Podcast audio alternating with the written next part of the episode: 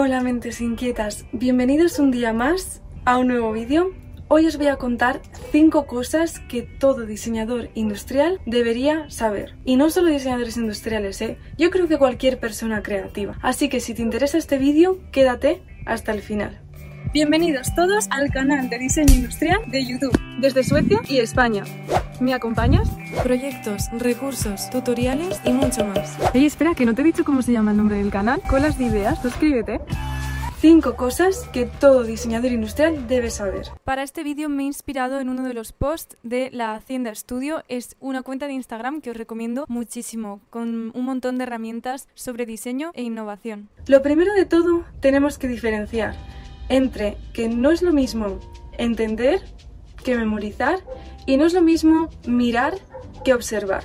Y ahora os lo voy a explicar. No es lo mismo entender que memorizar. Aprender de memoria conceptos y principios de diseño te ayudará a tener una buena base. Sin embargo, para aplicarlos es necesario que estén interiorizados, es necesario entenderlos. Al final, solo van a ser una herramienta para ti a la hora de diseñar si los entiendes de verdad. No basta solo con memorizarlos, porque de otra forma no los vas a poder aplicar y no te va a servir para nada. Y te voy a poner un ejemplo. Sabéis que Esther es como mi referente, eh, la admiro muchísimo. Y Esther tenía un montón de conceptos aprendidos por su carrera, porque estudió arquitectura sobre matemáticas eh, y cálculos, sobre geometría. Y él fue capaz de interiorizar todos estos conceptos y de extrapolarlos a lo artístico, creando obras increíbles, creando geometrías imposibles, creando perspectivas imposibles también y alucinantes. Entonces, ahí es donde está la clave, ahí es donde está el potencial, que para ser diseñador para ser creativo no solo basta con memorizar, hay que entender, hay que interiorizar y esa es la clave para que podamos aplicar el conocimiento y ser creativos con lo que aprendemos. La segunda cosa, no es lo mismo mirar que observar. ¿Y qué es lo que quiero decir con esto? Debemos preservar la curiosidad por observar, por analizar el entorno, por mirar las cosas desde otro punto de vista. Esto es muy útil para empezar a detectar cosas que antes ignorábamos y para detectar problemas y oportunidades que para otras personas pasan desapercibidas. Así que empieza a observar tu entorno, a observar las cosas, a poner atención y entonces te darás cuenta de cuántas cosas han pasado desapercibidas para ti.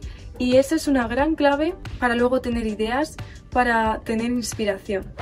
Y ahora te voy a hablar de tres cosas más y creo que esto te va a dejar un poco escéptico. Como creativos y diseñadores hay tres cosas que debemos atraer. El fracaso, la duda y la crítica. ¿Cómo te has quedado? Espera, espera que ahora te lo explico. El fracaso es bueno. El mejor aprendizaje viene siempre después de un fracaso. Es que lo que no funciona trae oportunidades para seguir experimentando y para seguir mejorando. La solución no es siempre ver lo que funciona, sino detectar qué es lo que no funciona para encontrar lo que sí funciona. Y te voy a poner un ejemplo muy claro que seguramente ya conozcas, y es sobre Thomas Edison. Cuando Thomas Edison inventó la bombilla, no le salió la primera, sino que realizó más de mil intentos, hasta llegar al punto que su discípulo le preguntó que por qué seguía intentándolo, por qué seguía intentando desarrollar la bombilla si había fracasado más de mil veces. Y Edison respondió, no son fracasos, sino que he conseguido más de mil formas de no hacer una bombilla. La cuarta cosa es que preguntar siempre es bueno.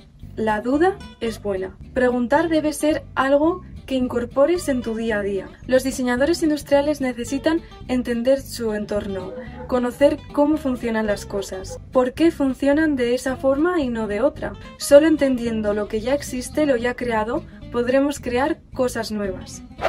La quinta cosa que voy a contarte, que deberías saber como creativo y diseñador, es que la crítica es buena.